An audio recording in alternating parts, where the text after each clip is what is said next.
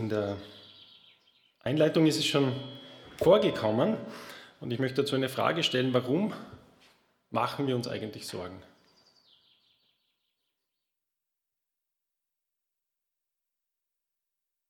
Wir machen uns ja Sorgen um alles Mögliche. Vielleicht ein paar Beispiele aus, aus unserer aller Erfahrung und auch aus meiner persönlichen Erfahrung. Wir machen uns Sorgen über eine Corona-Erkrankung. Wir machen uns Sorgen über den Zustand unserer Gesellschaft. Wir machen uns Sorgen über die Impfpflicht. Wir machen uns Sorgen über die Zukunft unserer Kinder. Wir machen uns Sorgen über den Konflikt in der Ukraine, über die extreme Inflation, über die Sicherheit in Österreich, vielleicht über den Zustand deiner alten und gebrechlichen Eltern. Warum machen wir uns eigentlich Sorgen? Ich habe für mich äh, eine Antwort gefunden, denke ich, äh, vielleicht ein Teil der Antwort, weil es eben viele Dinge in unserem Leben gibt, die wir nicht im Griff haben. Und die wir auch letztlich nicht unter unsere, unter unsere Kontrolle bringen können. Weil diese Fragen und Probleme, die uns im Sorgen bereiten, uns eine Nummer zu groß sind und weil wir sie nicht lösen können. Unsere Gesundheit, unsere Sicherheit, unsere Versorgung. Und sich Sorgen zu machen bedeutet äh, oft, dass wir eben viel nachdenken und viel grübeln, uns den Kopf zerbrechen, eben über unsere eigenen Möglichkeiten, dieses Problem zu lösen und das in den Griff zu bekommen. Also was kann ich tun, damit ich nicht mich mit dieser Krankheit anstecke? Was kann ich tun, damit ich meine Familie bei einer Hyperinflation weiter ernähren kann? Was kann ich tun, damit meine Kinder geschützt sind? Und das sind alles keine schlechten Fragen, die man sich stellen kann. Und man kann natürlich auch viele Dinge tun, die Sinn machen. Ja, zum Beispiel sein Haus absperren. Ja, das ist ja nicht dumm. Ja. Aber die letzte Frage dahinter ist, worauf vertraue ich im letzten dann? Meine liebe Tochter, die geht zum Beispiel jeden Tag in der Früh, meistens oder ja, zwei, drei, drei, dreimal ungefähr pro Woche, stehe ich in der Früh auf ähm, und begleite sie zur Tür und sie geht zum Bus alleine. Und ich weiß, sie geht dann wieder allein zurück vom Bus. Und sie ist überhaupt allein unterwegs in der, in der Stadt. Ist sie verstanden? Ähm, und ich überlege mir, ja, eigentlich könnte ich ja mit ihr mitgehen zum Bus, um sie zu schützen. Aber dann denke ich mir, ja, dann müsste ich sie aber wieder abholen. Und dann müsste ich überhaupt immer da sein, wenn sie allein unterwegs ist. Und dann kommt sie einmal zum Mittag nicht nach Hause, zu dem Zeitpunkt, wo, es normal ist, wo sie immer nach der Schule nach Hause kommt. Und ich muss mir eingestehen, ich kann sie nicht schützen. Ich kann das gar nicht machen. Und dieser Gedanke geht oft durch meinen Kopf, dass ich mir dann immer wieder denke, Herr, ich kann sie nur dir abgeben. Ich kann nur sagen, Herr, schütze sie, weil ich es nicht selbst kann. Und ich komme wieder und wieder zu dieser Stelle in Matthäus 6, in der Bergpredigt, wo es um Sorgen geht.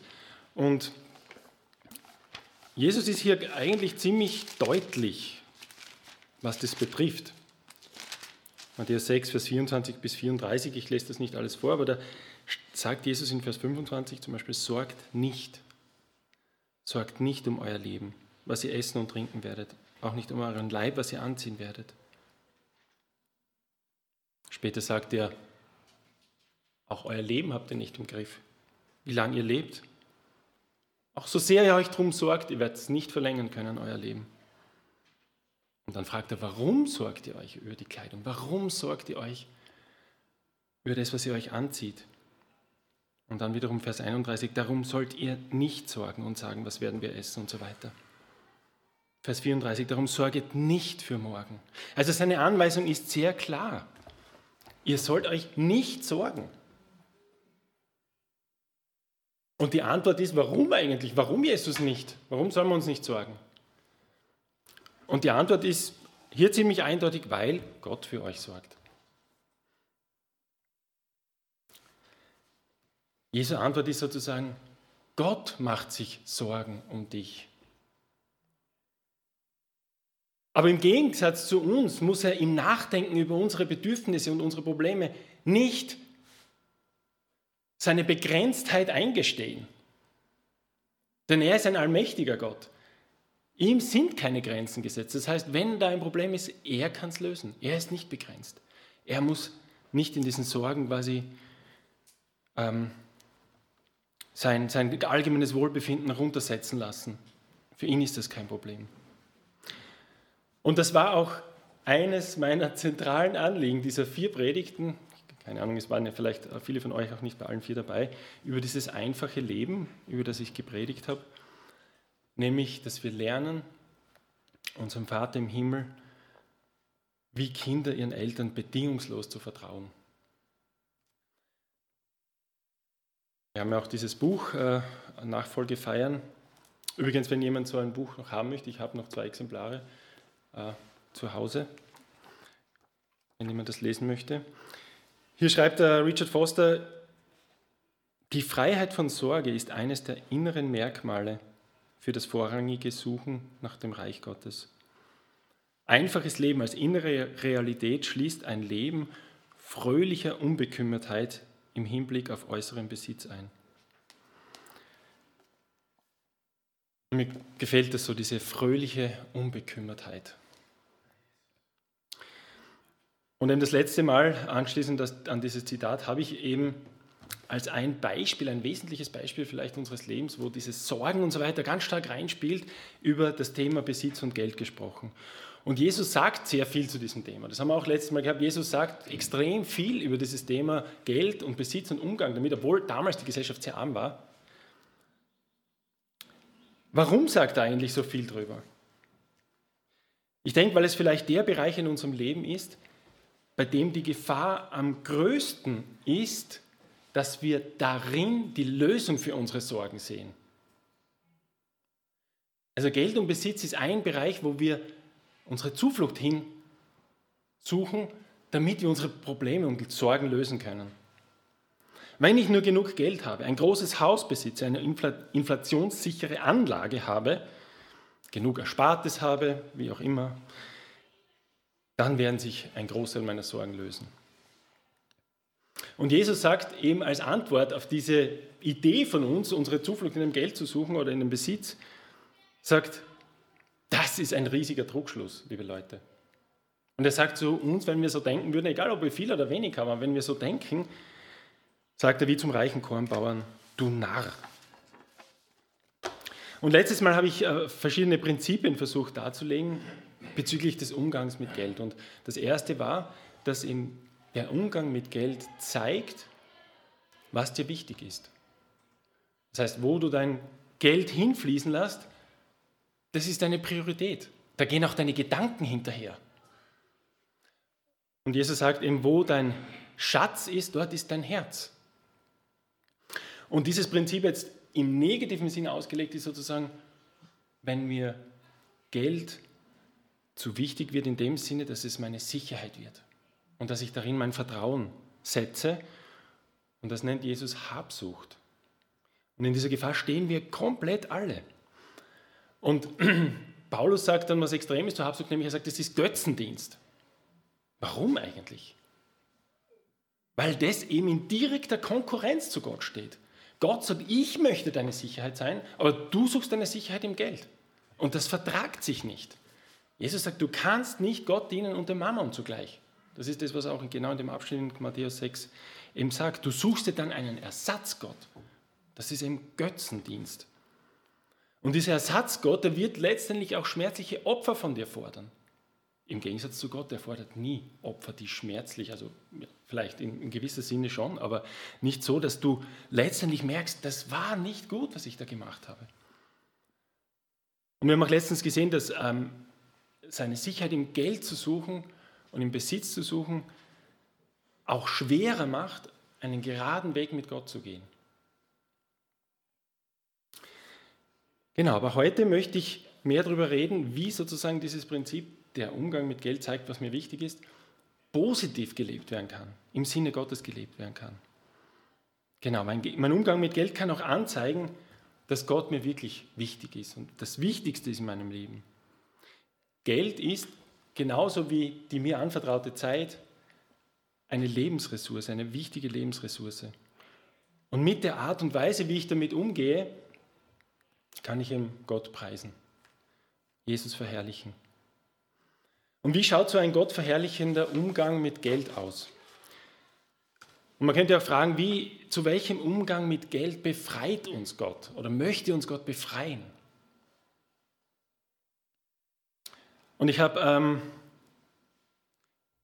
hier, genau von dieser CD, von dieser Lehr-CD von Johannes Hartl über Gott und Geld, ein wunderschönes Prinzip mir rausgeholt für meine Predigt. Und er sagt eben, dieser Lebensstil, den könnte man bezeichnen als den Lebensstil der offenen Hände. Und einige von euch machen das machen wir beim Singen, dass sie so die Hände öffnen. Und was bedeutet das? Das könnte bedeuten, Herr, ich, ich, ich möchte von dir nehmen, ich möchte mich beschenken lassen von dir. Und das ist tatsächlich sozusagen diese erste Bedeutung dieses Lebensstils der offenen Hände, zu sagen, ich habe die Freiheit von Gott zu empfangen und das Bewusstsein, dass alles von ihm kommt. Der Richard Foster schreibt dazu Folgendes. Allen unseren Besitz als Gabe von Gott zu empfangen, ist die erste innere Voraussetzung für das einfache Leben. Wir arbeiten dafür, aber wir wissen, es ist nicht unser Werk, das uns verschaffte, was wir haben. Wir leben von der Gnade, auch wenn es ums tägliche Brot geht. Wir hängen bis in die einfachsten Elemente unseres Lebens von Gott ab. Denken wir nur an Luft, Wasser und Sonne. Nicht unsere Anstrengungen und Mühen halten uns am Leben, sondern die gütige Fürsorge Gottes. Kommen wir in die Gefahr zu meinen, wir verdanken das alles unserem persönlichen Einsatz? Braucht es nur eine Dürrezeit oder einen kleinen Unfall, um uns zu zeigen, wie absolut abhängig wir in allem und jedem sind? Also dieses Wissen wir empfangen von Gott. Aber dieser Lebensstil der offenen Hände heißt auch, wir haben die Freiheit, auch wieder loszulassen. Ja? Die bleiben offen, die Hände sozusagen. Und das, was wir bekommen haben, kann auch wieder weiter wandern die Freiheit wieder loslassen zu können. Vielleicht eine Randbemerkung hier, Gott, braucht er unser Geld eigentlich? Na, Gott braucht dein Geld nicht, weil ihm gehört sowieso alles. Es geht nicht darum, dass wir ihm was geben, das er nicht schon hätte. Ich denke, dass was er will, ist, dass unser Herz eben frei ist, ihn zu hören und ihm zu gehorchen. Und wir haben auch letztes Mal diesen zentralen Vers, den vielleicht viele von euch auswendig können, Matthäus 6, Vers 33 aus diesem Abschnitt. Trachtet zuerst nach dem Reich Gottes und nach seiner Gerechtigkeit, so wird euch das alles zufallen. Das ist seine Methode, um dich finanziell zu versorgen. Er sagt ja nicht, das wird euch zufallen, aber du trachtest zuerst nach dem, was mir wichtig ist. Und ganz im Kern dessen ist, dass du ihm vertraust. Und dann kümmere ich mich um dich. Ein Lebensstil der offenen Hände. Und Habsucht auf der anderen Seite ist, ist ein Lebensstil, ist ein Lügenlebensstil der geschlossenen Hände. Ich muss das wenige, das ich habe, festhalten und darf es auch nicht mehr hergeben. Weil wer weiß, was dann damit passiert. Richard Foster schreibt dazu, unser Besitz ist auch für andere da. Martin Luther sagte, alles, was wir haben, muss stehen im Dienst. Wo es nicht steht im Dienst, steht es im Raub. Diese Worte klingen uns so hart in den Ohren, weil wir um unsere Zukunft fürchten. Wir halten unseren Besitz lieber fest, als dass wir ihn mit anderen teilen, weil wir uns um das Morgen Sorgen machen. Wenn wir wirklich Gott für den halten, als den Jesus in uns schildert, dann brauchen wir uns nicht zu ängstigen. Sehen wir Gott als den allmächtigen Schöpfer und zugleich unseren liebenden Vater, können wir mit anderen teilen, weil wir wissen, dass er für uns sorgt. Begegnet uns dann ein Mensch in Not, sind wir innerlich frei dazu, ihm zu helfen. Und dann wird uns unser gesunder Menschenverstand auch an dieser Stelle helfen, die richtigen Maßstäbe für das Teilen mit anderen zu finden und uns auch vor Unsinn zu bewahren.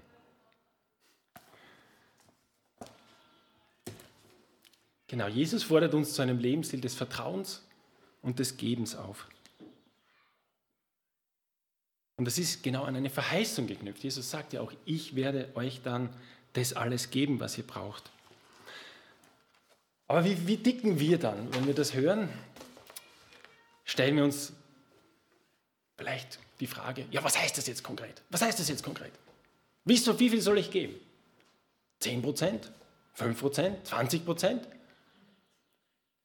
Und wir möchten solche, solche Regeln haben, ja, das ist gut. Der Tatsache ist, dass im Alten Testament wirklich dieses Prinzip des Zehnten gibt, 10% herzugeben. Das heißt aber noch nicht, dass das notwendigerweise auch im Neuen Testament eins zu eins so gilt. Aber es ist definitiv so, dass in allen alttestamentlichen Geboten Weisheit Gottes drinsteckt. Zum Beispiel, dass er sagt, gib einen Teil dessen, was du hast oder was du bekommst, jedes Monat weg. Ein göttliches Prinzip. Und es soll auch nicht zu wenig sein, weil 10% ist gar nicht so wenig. Wichtiges äh, Erkenntnis auch aus dem alten testamentlichen Gebot, wo Weisheit drin ist, dass, du, dass diese 10% an den Tempel gehen sollen. An die Leviten, nämlich an den Dienst an Gott.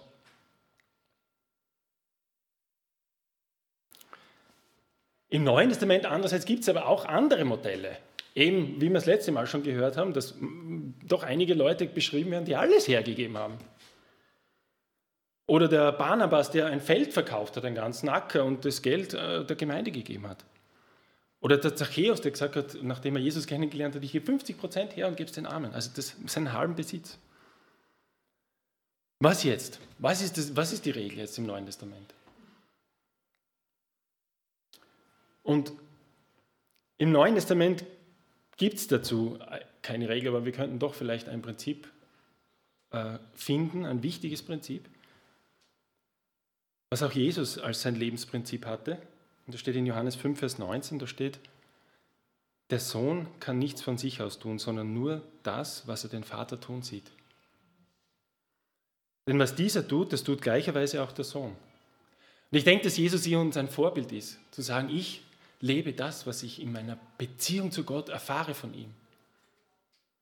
Und das das bedeutet für diese Frage, es gibt eben keine feste Regel, sondern nur die zentrale Frage, Jesus, gibt es, in, gibt es etwas an meinem Umgang mit Geld, was im Moment nicht zusammenpasst mit radikalem Vertrauen auf dich? Zeig mir das. Oder anders formuliert Jesus, welchen Schritt hinein in diesen Lebensstil der offenen Hände soll ich jetzt gerade gehen? Vielleicht passt es auch gerade so, wie du lebst. Aber bei Gott ist es nicht so, dass er generell sagt, du, wenn du deine 10% gibst, dann passt das schon. Ob es einfach passt, das hängt davon ab, was in meinem Herzen los ist. Und Jesus sieht diesen reichen Jüngling, den wir das letzte Mal angeschaut haben, und er sagt zu ihm, verkaufe dein ganzes Gut. Warum macht er das? Nicht, dass er eine Regel für uns alle aufstellt, sondern weil er in sein Herz hineinsieht. Und er sieht im Herzen, dass er so sehr an seinem Besitz hängt, dass er weiß, er würde Jesus nicht mit freiem Herzen nachfolgen können, wenn er diesen Besitz nicht einmal komplett weggibt und einmal merkt, ich bin komplett abhängig von Gott. Vielleicht hätte ihm dann alles wieder zurückgegeben später, wenn er das kapiert hätte, wie Vertrauen auf Gott funktioniert. Aber leider ist er dann weggegangen und hat gesagt, das geht nicht. Gott möchte, dass wir tief in unserem Herzen frei sind, ihm allein zu vertrauen. Und wenn ich 10% hergebe und das überhaupt nicht spüre und von den 90% im Überfluss lebe, vielleicht ist das dann auch nicht der Traumzustand in Gottes Augen. Jesus sagt in, in Matthäus 6, Vers 3 auch ein wichtiges Prinzip diesbezüglich. Was sagt er da? Wenn deine rechte Hand Almosen gibt, dann soll die linke Hand nicht wissen, was die rechte tut damit dein Almosen verborgen bleibe. Also einerseits, dass das nicht sichtbar wird nach außen, das ist sowieso ganz wichtig. Also die anderen geht es gar nichts an. Aber auch du selbst sollst es quasi tun und schon im nächsten Augenblick wieder vergessen. Und äh, ja, das ist vielleicht wirklich diese Freiheit, zu der uns Jesus befreit, nämlich zum Beispiel auch mal größere Summen zu geben. Da sträubt sich vielleicht zuerst mal alles in uns und wir sagen, das geht ja gar nicht, das, das, das kann ich nicht. Wir wollen immer kalkulieren und, und, überlegen, ja, wie viel habe ich und wie viel kann ich da weggeben. Was natürlich, ich sage ja nicht, dass das schlecht ist. Also monatlich einen fixen Betrag zu, äh, Betrag zu geben, wie zum Beispiel hier dieses Prinzip aus dem Alten Testament, ist, glaube ich, ein guter Richtwert. Aber darüber hinaus können wir jederzeit eigentlich Gott fragen, Herr, was willst du jetzt? Was willst du jetzt in dieser Krise der Ukraine, wo so viele Menschen in, in, in Not sind? Was soll ich jetzt machen? Was ist dein, dein Auftrag für mich? Und die Bereitschaft in unserem Herzen, dann Gott zu folgen oder auch nicht zu folgen, offenbart in gewisser Weise auch das Level an Glauben oder auch Unglauben in unserem Herzen, ob wir ihm vertrauen. Interessanterweise steht in diesem Abschnitt in Matthäus 6 da eben auch, wo er, wo er über, diese, über die Sorgen um die Kleidung spricht, Jesus, sagt, ihr sollt euch nicht sorgen, denn schaut euch diese Blumen an. Sie, sie arbeiten nicht, sie spinnen nicht und trotzdem sind sie viel schöner, als Salomo jemals gewesen ist mit allem seinem Schmuck, den er sich angelegt hat. Und dann sagt er, wenn nun Gott das Gras, das heute wächst, morgen in den Ofen geht, so kleidet, sollte er das vielmehr nicht auch für euch tun? Und was sagt er denn dazu? Ihr Kleingläubigen. All diese Dinge im Neuen Testament sind radikal übernatürlich und funktionieren nur übernatürlich. Das Gesetz des Segens ist übernatürlich und Matthäus 6,33 ist übernatürlich. Das ist ja nicht normal. Ich meine, dass, dass Gott sagt, äh, trachte zuerst nach mir, nach diesem Vertrauen in mir und auch mein Reich und alles andere kommt dann irgendwie. Ja, das ist ja nicht erklärbar mit irgendwie äh, natürlichen Gesetzge äh, Gesetzen.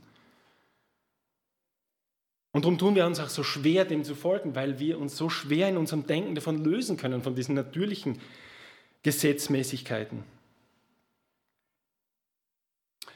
Ähm, ein weiteres Prinzip aus dem Alten Testament und Weisheit aus dem Alten Testament bezüglich des Zehnten steht in Malachi 3, Vers 10, den kennen vielleicht einige äh, Leute von auch, da steht, Bring den Zehnten in voller Höhe in mein Vorratshaus, äh, in mein Haus, damit in meinem Hause Speise sei. Und dann sagt er, und prüft mich hiermit,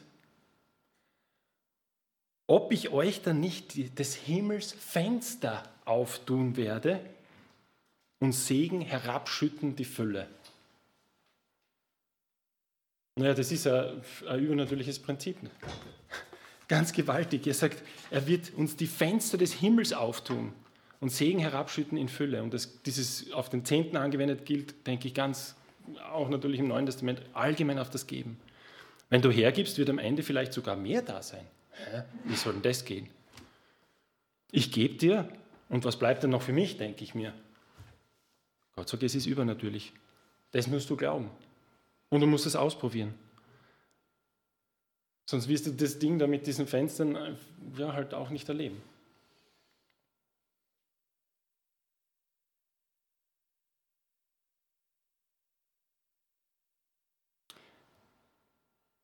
Und es ist, glaube ich, in diesem Bereich einfach so wie in vielen anderen Bereichen der Nachfolge, wenn ich nicht aus dem Boot aussteige, werde ich auch nicht erleben, dass das Wasser tatsächlich trägt. Und ich denke, dass wenn wir vermehrt beten, besonders auch im finanziellen, Herr, was ist der nächste Schritt für mich? Oder konkret jetzt eben in dieser Krise, die wir jetzt haben, wo, wo, wo Geld benötigt wird und auch Hilfeleistung und Zeit vielleicht auch von uns. Was willst du, dass ich tue, Herr, für Hilfe dieser Menschen? Ich glaube, dass dann wird uns Jesus auch vermehrt aus dem Boot rausholen und uns auffordern, auffordern, radikale Schritte des Vertrauens und Glaubens zu gehen. Dann werden wir auch vermehrt erleben, dass Gott der ist, der Wunder tut, der uns Wege bereitet, der seine Versprechen tatsächlich einhält. Genau, und damit bin ich jetzt eh schon am, am Ende meiner vier Predigten über einfaches Leben. Ähm, ich möchte nochmal zurückgehen zur ersten Predigt. Was zeichnet Kinder aus? Kinder zeichnet ein tiefes Vertrauen in die Eltern aus. Wenn der Papi sagt, spring, dann springt das Kind und lässt sich vom Vater auffangen. Und ich habe den Wunsch für uns alle, dass wir dieses Vertrauen in Gott lernen. Und ich glaube, dass wir alle in unterschiedlicher Art und Weise diese letzten zwei Jahre aufs Äußerste beansprucht worden sind, auf ganz unterschiedliche Art und Weise. Aber wir haben uns große Sorgen gemacht.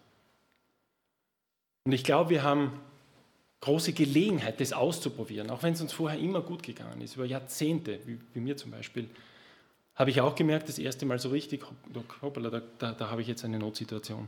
Und ich muss mich auf Gott verlassen. Und jetzt geht es nahtlos weiter. Wir sehen diesen Krieg, wir wissen nicht, wie der sozusagen als Bumerang zu uns zurückkommt nach Europa. Und wir sehen es teilweise schon. Wir haben keine Ahnung, wie es in drei Wochen ausschaut oder in fünf Wochen. Aber wir können jetzt üben zu sagen, Herr, ich vertraue dir. Und ich weiß, dass du uns da durchtragen wirst. Und auch diese Menschen dort. Also dieses kindliche, tiefe Vertrauen in den Herrn. Und in meiner zweiten Predigt habe ich darüber gesprochen, dass wir einen Vater haben, der uns diese Prinzipien seines Reichs beibringen will. Wenn er sagt in Micha 6, Vers 8, Gottes Wort halten, dann lasst uns dabei nicht allein, sondern er möchte uns das beibringen. Und dazu gehört eben genau in Bezug aufs Geld und auch viele andere Sachen, genau wie man heute gehört hat, Gott zu fragen, Herr, was ist der nächste Schritt? Gott stellt in vielen Bereichen keine Rezepte auf, mach das und dann passt's sondern er sagt, ich möchte mit dir in Beziehung leben. Ich möchte dir sagen, wie du handelst. Vielleicht in der einen Situation anders als in der nächsten. Was willst du mir als nächstes beibringen? Und in der letzten und der heutigen Predigt habe ich das einfach auf diesen Bereich Geld und Besitz angewandt. Dieses Vertrauen und dieses Handeln nach Gottes Willen. Ja, ich möchte abschließen und sagen, wir haben einen wunderbaren Vater im Himmel und wir haben einen wunderbaren Herrn Jesus, dem wir nachfolgen. Wir haben einen wunderbaren Heiligen Geist, der uns begleitet, der uns lehrt und unterstützt. Und ich möchte euch einladen zu diesem einfachen Leben des radikalen Vertrauens auf diesen dreieinigen, wunderbaren Gott. Und ich möchte euch einladen zu einem Leben der fröhlichen Unbekümmertheit, unter dem Schirm des Höchsten und unter dem Schatten des allmächtigen Gottes. Fang an, so zu leben, wenn du es noch nicht tust. Und bleib darin, wenn, schon, wenn du schon so lebst. Und wachse darin, Gott zu fragen und zu hören und es zu tun, was er sagt, ihm zu folgen, auch wenn es radikale Schritte des Vertrauens sind.